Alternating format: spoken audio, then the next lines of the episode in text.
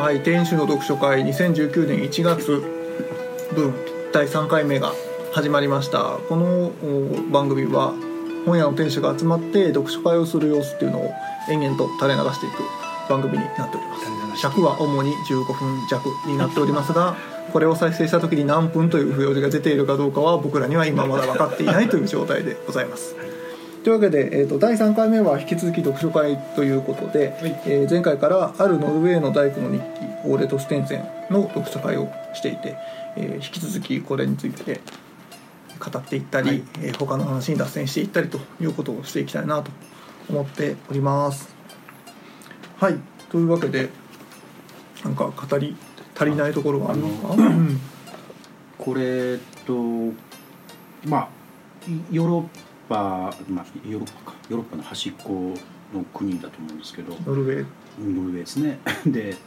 その現場の注意書きがあってシャワーの水は出しっぱなしにしといしておいてくださいと、じゃあ寒いからね、ってあーいうのが凍っちゃいます。8カ国語で書いてるっていうあ。くだりがあって、はいはいはい、まあ、要するに、工事現場でね、まあ、多分日本なんか比べるとすごくあの人の移動がはいはいたやすいっていう意味で言うとすごいいろんな多多民族国家っていうかまああのまあ出稼ぎも含めてあってでまあノルウェーなんですけど例えば隣のスウェーデンとも違うしで面白いと思ったのはポーランドの人たちの仕事がやっぱり低く見られていると。うん、ポーランド移民はその仕事は荒いとか荒いとかね。安くて雑みたいなで表現が出てきますでね。あとベトナムの人たちはすごく仕事が丁寧だとかうん。いう表記があってうんでこの著者さんが言ってるわけじゃなくてよく言われていることとしてはみたいな文脈で出てくるんですけどね。で出てきてでついつい僕は日本のことを考えてしまって、うん。この前の改正入管法で、うんうん。さらにこう外国の人が来るっていう中で、うん多分今日本建設現場ってすごくいろんな人が入ってきているっていう外国の人多いでどうなってるかなかなか外に見えてこないっていうところで言うと、まあ、さっきは本屋にって言ったけど、これ建築の人の書いてもうん。すごく面白いんじゃないかなって今の日本のあの実際の建築現場どうなってるのかみたいな人たちっていう話もすごく僕はそういうふうな、まあ、さっき最初言いましたけどなんか社会批評的な切り口でうん。どうしても僕そういうふうに読んじゃうんで。うんそういうふうのがなんか面白いかなと思ったのとで思ったのはあとはですね誰かと作業していて相手のことが一番よくわかるのは一緒に重い荷物を送る瞬間だっていうところもねなるほどと僕は思ってるんですね。ここはまさに人間観察で社会というよりは人間観察をしているところでやっぱり同じものを持つということで相手の気遣いとか動きとかが分かるっていうところがすごく面白いな。この人なかなかすごく観察力っていうのはすごい人だなというふうにうんうん僕はやっぱり思想家思い感ましたね。ちょっとだけ文章読みましたけうんうん。うん。ちょっとちょっとだけちょっとだけ。いやいやなんか、僕このこの人とこの人からこの著者さん書いた人のなんかテンションですごいオーレさオーレオーレさんオーレさんっていうのを佐藤さんって言ってるのかユうスケさんって言ってるのか僕には分かりませんがオーレさん。多分名前なんじゃないですか名前かな？ユうスケさんかな、まあ、そのオーレさん。ユースケさんはい。オーレさんのので結構好きなシーンはあれですねえっ、と酒場で、はいはい。あのはい、何ページ目だったかな。まあ比較的真ん中から序盤の方で酒場でなんかこうリフォームを頼んだ業者の仕事が雑でうん。俺は困ったんだみたいないけつかないスーツ着た野郎が絡んでくるんですけど一回トイレに行って気を落ち着けてからトイレの中で計算をしていやお前が頼んだ仕事が払ったお金はこれだけどこれでこの仕事やろうと思ったらどんだけコストかかってその作業者にどんだけ給料が落ちてるのか分かる？っていう話をしてこの給料でこいつらにこれだけやってもらったっていうことに対して君の仕事が雑になるとしょうがないみたいなことを言うんですよ。うん。それってやっぱりなんか個人事業主というか一人で仕事やってる人に必ず必要だし絶対に考えてることで要はこの自分の体と行動が全て生活のお金の全てなわけじゃないですか。そこにシビアにならなきゃいけないし自分がそこが認識できてるとやっぱり相手に対してもちゃんとできるっていうかそうですね譲ら譲れない線は絶対あって、うんうん。まあ、変に高く振る必要ないけどやっぱり自分のそれまで培った技術とかスキルはきちっと正当な評価をやらないと多分暮らしが成り立たないと思うんですよね、うん。そこの面面で言うと。やっぱり安かろう悪かろうで安けりゃいいさっき言いましたけど安けりゃいいってそれでいいのかっていう。それで失うものがたくさんあるだろうし、うん。きちっと評価していくというか、うん。うん。だから本はもっと高くていいんじゃないかと。まあね。だからその大工もそうだし本もそうだしできるようになるとなんかこ逆に言うと消費行動も変わる気がしてて、うん。僕一時期パン作ってたことがあるんですよ、うん。小麦からかんこねて。それは趣味で。趣味で。いやハブがそういう部門があったのか。なあんま今食品は扱ってないですけど。パン作ってると、まあ、コーヒーとかもそうですけどね。あのやっぱ手間かかるんですよね。うん。で小麦もまあ大量に買ってるわけじゃないけど市販の小麦をそれなりに1キロとか2キロとか買ってこねて作ったらどう考えても食パン1斤100円とかで買っちゃいけないんですよ。明らかに安い。やつですよね。あそうまずまずそれと同じぐらい原価がそれと同じぐらいになっちゃうし自分で作ると。うんうんって考えるとやっぱ山崎 スーパーの100 円の食パンを買って僕らの生活をするってことは、なんかいろんな人にご迷惑をかけてるっていうか あれが売れることによってコミュニケーションさんもなんかパン工場さんもすごいなんか全然得してないみたいな。結局辛い仕事だけが再生産されるみたいな世界になるなと思って最近は忙しくてパン作ってないんですけど、その100円のパンはもう基本買わないんですね、なるべくパン屋さんで買うしっていうふうになったんですよね、なん。だっけ全然話があれだけど、紅茶？紅茶。話を紅茶好きな人がいた話を聞いて、その紅茶のもうもう本当ピンからキリまであって、ん。なんかうちのお客さんで紅茶好きな人がよく言うのはあの 100g 数千円みたいな 要は肉和牛とかよりもうん。高いような、うん。紅茶ってもあるぐらい今紅茶ってまあいろいろいろあるんだけどでもやっぱりこう美味しくない紅茶もやっぱあって高くても、でそう考えるとでもちろんそのどこで産地があってとかそういうのすごい厳しいのでその後リなんとかってあるじゃないですか、うん。あの黄色いパッケージの。あー。はいはいはい。あれが安定供給してい一袋本当数十円みたいなレベルでうん。提供されてるっていうのは本当にすごいことだなみたいな、まあ、その時はなんかそれが勝ちゃダメじゃないけど、うんうん。なんかいやそれって本当すごいことだよねみたいなそういうシステ考えできているってことだ。これをこれでこのしょこの味クオリティを数十円のレベルで提供できてずっと貿易し続けてるわけじゃないですか、うん。それですごいなみたいな話をよくしてたり。ううん。んっていうのがあった。ちょっと本の話なんですけど、はい。ちょっとだけ読んだ感じで 僕はねなんかこの本で、うん。全然違和感じゃないんですけど日記として不思議だなと思ったのはがあったんですよ。はい。それはねこれ「私が」って書いてるんですよね。えー、とこういろんな自分のことを？そういや文章に「私は私はノルウェーの首都何々に住んでおり」これだから日記じゃないですよね。日記だけど、読まれるように直してはいるああなるほどね。そうかそうか。自分日記だったら自分のことを 私はっていう主語で何かも始めないんじゃないかなと、うん。ノルウェー語はそういう文法なのかもしれないけど。まあ、訳訳した時にね補助が入ったのでちょっとだかもしれない。けどけ思ったなっていうだけです。うん。ちょっと不思議な。だそれは読みやすさなのかもしれないですよね、慣れてない人にとって人の日記をこう口語で書かれちゃってるものを読み取るっていうのは結構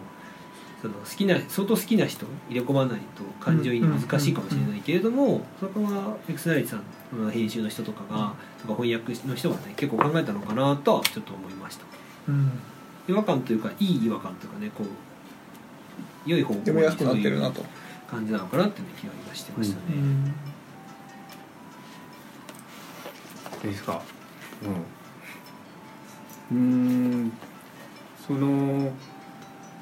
また仕事のその単価的な話に戻っちゃいますけど僕自分で本屋やる前まではあのいわゆる新刊の倉庫会社に勤めてたんですよ。あの出版社から在庫預かって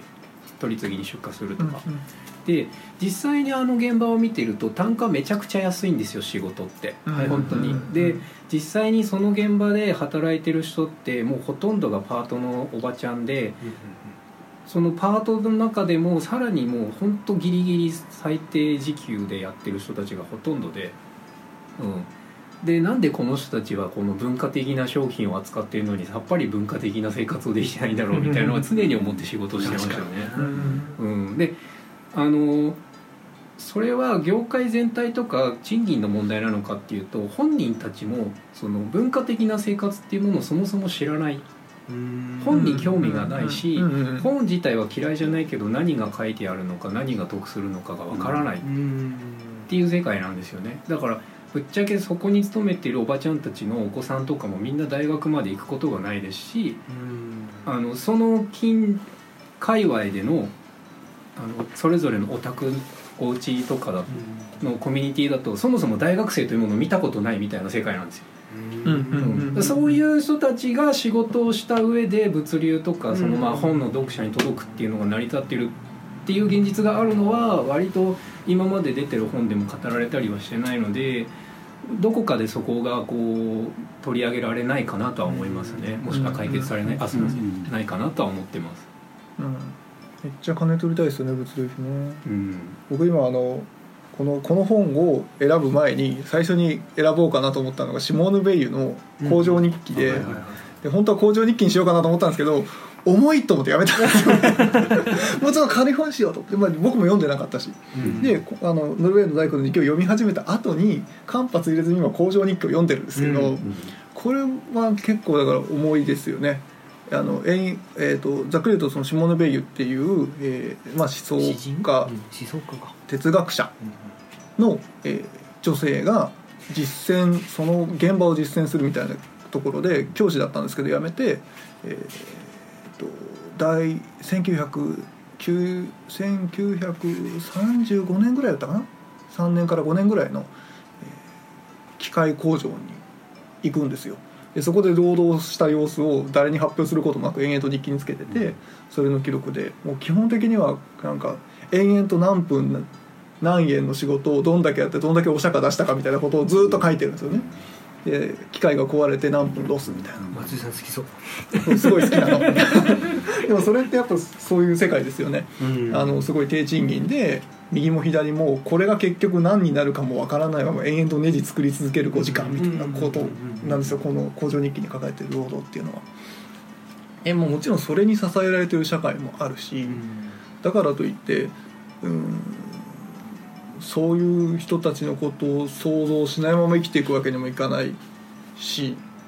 だから結構両面の現実あるなと思いましたね、このあるノルウェーの大工さん、まあ、オーレさんは、あのそれでも一応自分の裁量で全部できる立場で、えーまあ、それなりに教授を持ってやってらっしゃると。なんかすごい対極なんですよね、この工場で働くっていうことと。時代もあるだろうしね。その戦争状態だったりとか、そうですね。第一次世界大戦後ぐらいかな。ノルウェーの話とか、うん。状況もあるし、まあ、地地域もねうんありますよね、この人はどこの人ですか？あのフランスのフラン人ですスの人か、はい。そうするとまた地地上がそうですね。うんうん。まあ、労働の話に少しあると僕は読んでないので他の話に引きつけるしかないんですが。何回読んでないけどもう分かったら大丈夫だから。あのーやっぱなんかなんだろうな、まあ、AI とかとか機械とかがこう発達した先にじゃあどんな未来があるかみたいな想像した時に、その前を振り返る時にうちによくお客来るお客さんの一人、うんまあ、なんか商社で働いててバブルで前ぐらいかなまだこうエクセルとかないのでうん。エクセルみたいな表を全部手書きでノートに書いて上から全部足し算をし、表を縦横に数字があって売上とかを全部 A 視点の1月 B 視点のはい。2月みたいな感じで並んでるのを全部こう縦で計算してを12個やってで横で計算するのを もう何百マスとかある。その日経とかだとよりね365マスあるわけじゃない。あの、うんうんうん。一拠点によってあるわけじゃないですか、うんうん。それを全部足してうん。ギリ電卓があるぐらいの感じで。で、まあ、もしかするとその晩やれる人が早いみたいな感じで,、うんうんうん。でしかもそれ2回やると合わないみたいな。うん。っていうのを1日に2日かけてやると。うん。プロジェクトで、その日経表みたいなの出すため現代のあ話。違う違う違う。あ当時の話だよね。その人が就職した20代ぐらいの頃、うんうん今多分50代ぐらいの方だと思うんですけどっていうのあって。で今それこそエクセルで表バーって出たら一瞬で出るじゃないですか、うん。答えが、うん。けどなんか給料とかうんなんかその働きがいみたいなものとかうん。変わらないよねみたいな話をよくされてて、うん。確かにあの時3日かけてた例えばね表は5分でできることによってうん。何が豊かになったんだろうみたいな、うん。上の人たちは儲かったりしてるのかもしれないけどコストダウンみたいな、労働者みたいなところに降りてくる仕事量ってあんまり変わらないし賃金がじゃあその水水準が変わるかっていうとなかなかうん。なかなか何とも言えないよねみたいな話はされてて、うん。これがきっと AI とかなんで仕事バレるバレないって言ってるけどそれは分からないとしてもうん。多分なったとしても 僕は確かその辺って変わんないんじゃないなんか人間ってすごい埋めちゃう。本来であれ何かしかのば隙間をそう。いやになんでなんだろう何が言いたいかっていうと、うん。うん3日かかってた仕事が5分であれば、うん。本来は2日2日遊べるはずだよね。2日何日あ遊べるわけじゃないですか、うんうんそれを遊びに回さずにやっぱそこに仕事を新しく埋めちゃったっていうのがうんなんか不幸な始まりな気がするんだよなっていうのは僕はすごいずっと思ってて、うん。うんでもそれって一人じゃ絶対無理じゃないですか。僕が急にそのじゃあやめましたって言っても、うん。世間はそれをどんどん埋めていっちゃうわけだからうん。みんなで一斉のせいでこうスピードを緩めるみたいなことがうん。できないかなとはなんとなく思ってますうん。なんとなくね、うん。いやわかるね、うん。何が言いたいかちょっとちょっとよくわかんないけど。まあ、ちょっとずつじゃないですか、でもちょっとそういう雰囲気はあるじゃないですか。なんかうんゆっく今ね。り仕事しようとか、丁寧にやりましょうみたいなのってあるけど、この本が売れ売れてた、まあ、売れてると仮定してるけど全部、まあこの本が売れてるのもきっとそういう流れでしょ。そうそうそうだから働くまあでもそうやってはなんか上からじゃあ今度そういうね上なんか上からよくわかんないけど。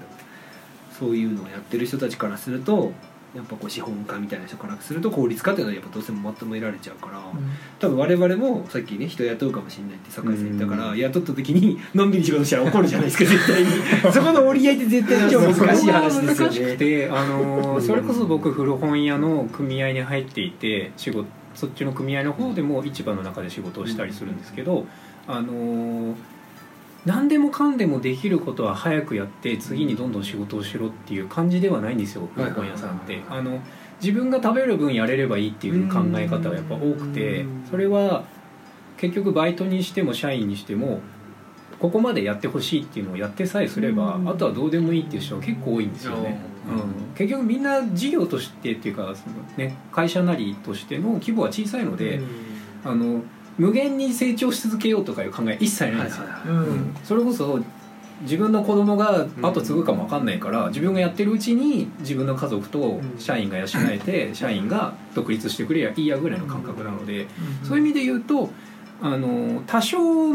ね上積みがどんどんあればいいけど無理はしたくないっていう方が多いですしそれが一番やっぱちょうどいいかなっていうのはもう見ていて思いますね。うん。うん僕も仕事中疲れたなと思ったら普通に休みますし。その感覚ってすげえ信頼感ですよね、うん。だから。多分なんか、でもなんかすげえあいつ寝てるみたいな。